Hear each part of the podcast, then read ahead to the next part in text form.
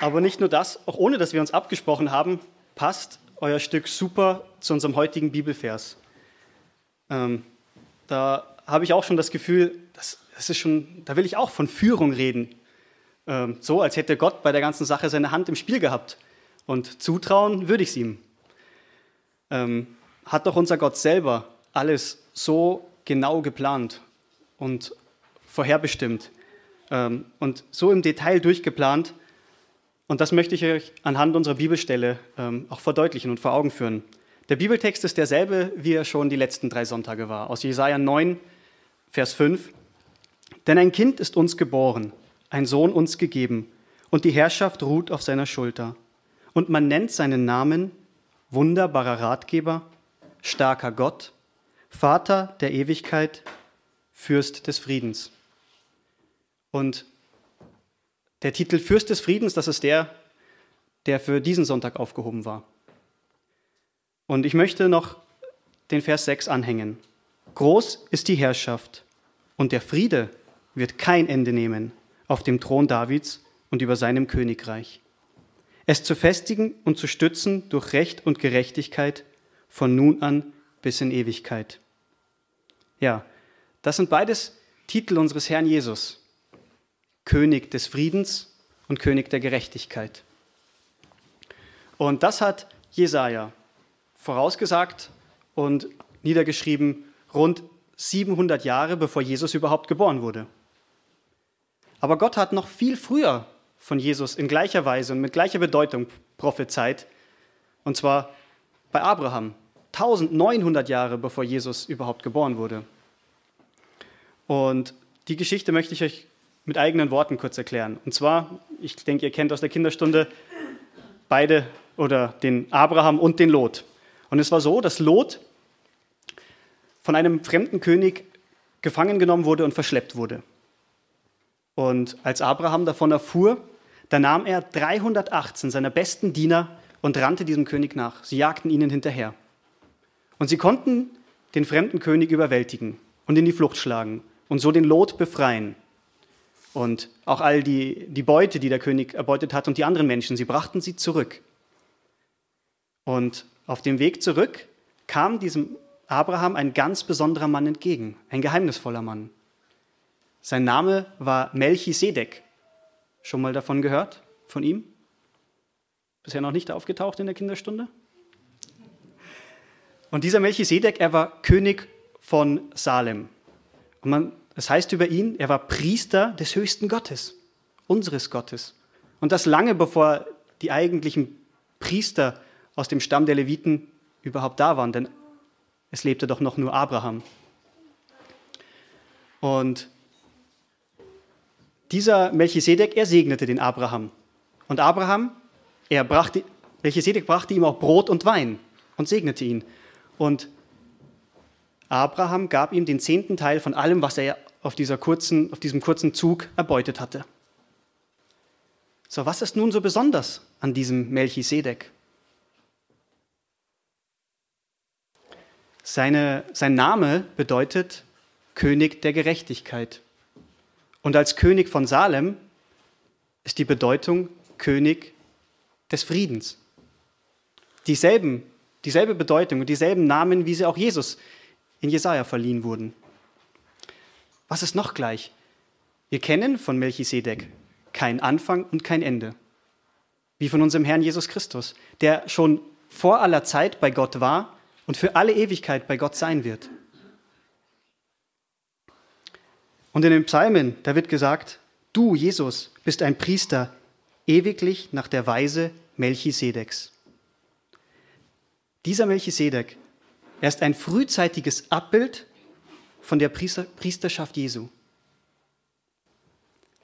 Er ist dem Sohn Gottes gleichgemacht und das Priesteramt bleibt in Ewigkeit.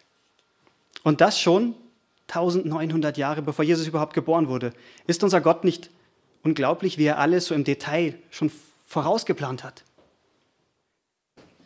Und jetzt kommen wir zurück zu Weihnachten. Vor knapp 2000 Jahren ist nun Jesus geboren.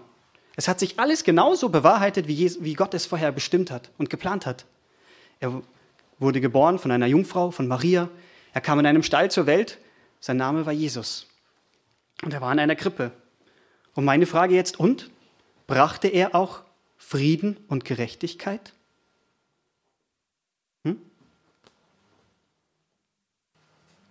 Wovon berichten uns die Medien, wenn wir zum Beispiel Richtung Osten schauen oder nach Afrika?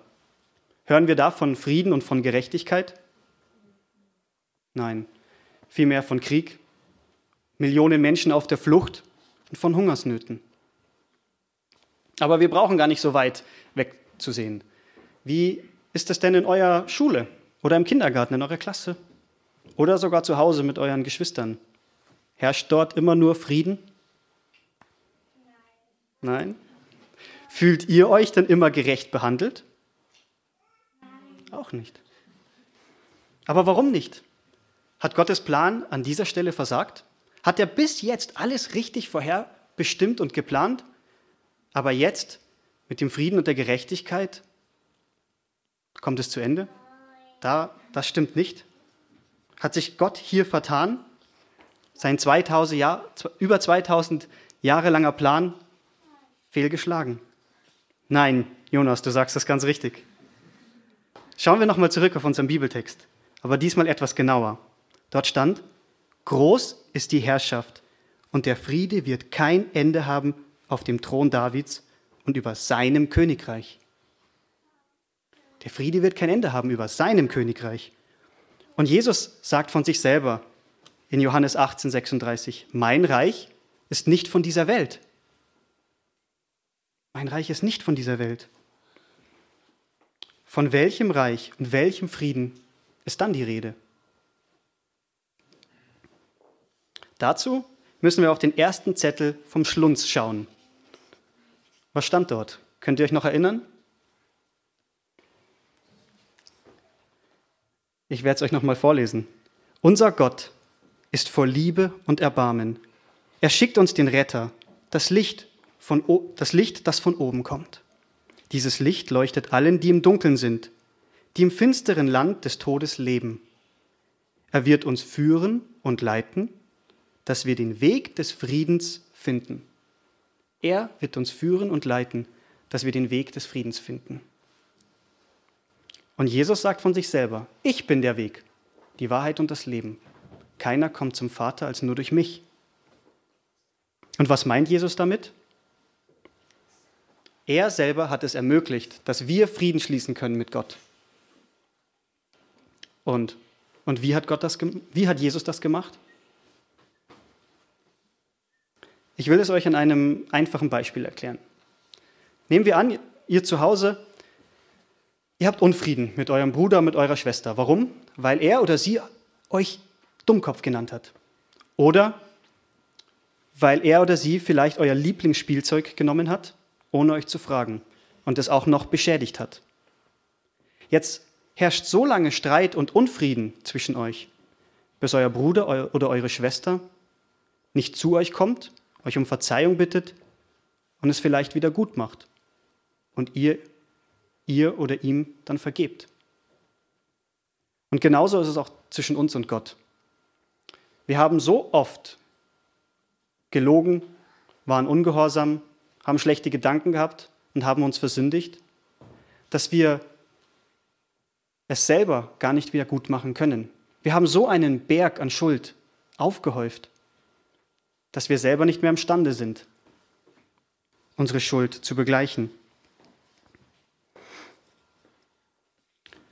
Aber einer, einer hat das für uns getan. Und einer hat unsere Schuld beglichen. Und das stand auf dem zweiten Zettel vom Schlunz. Maria wird einen Sohn zur Welt bringen. Den sollst du Jesus nennen, denn er wird sein Volk von aller Schuld befreien. Ja, und genau das ist am Kreuz passiert. Da hat Jesus für unsere Schuld, für deine, für meine Schuld bezahlt, damit wir Frieden mit Gott haben können. Und weiter hat Gott uns zugesagt, dass jeder, der das glaubt, dass Jesus das am Kreuz getan hat und Jesus in sein Herz aufnimmt, der darf ein Kind Gottes heißen. Und als Kinder Gottes, als Kinder des Königs des Friedens, sind wir ja Teil seines Reiches. Ist doch logisch, oder? Als Kinder des Königs gehören wir auch zu seinem Reich. Und so ist es mit dem Reich Gottes, von dem wir gehört haben. Dieses Reich Gottes, das wächst mit jedem Menschen, der sich zu Gott bekehrt. Wir alle hier bilden Reich Gottes. Es ist wie mit einer Familie. Wir sehen die Familie an sich nicht, aber die Personen, die zur Familie gehören. Und so sehen wir die Personen, die zum Reich Gottes gehören.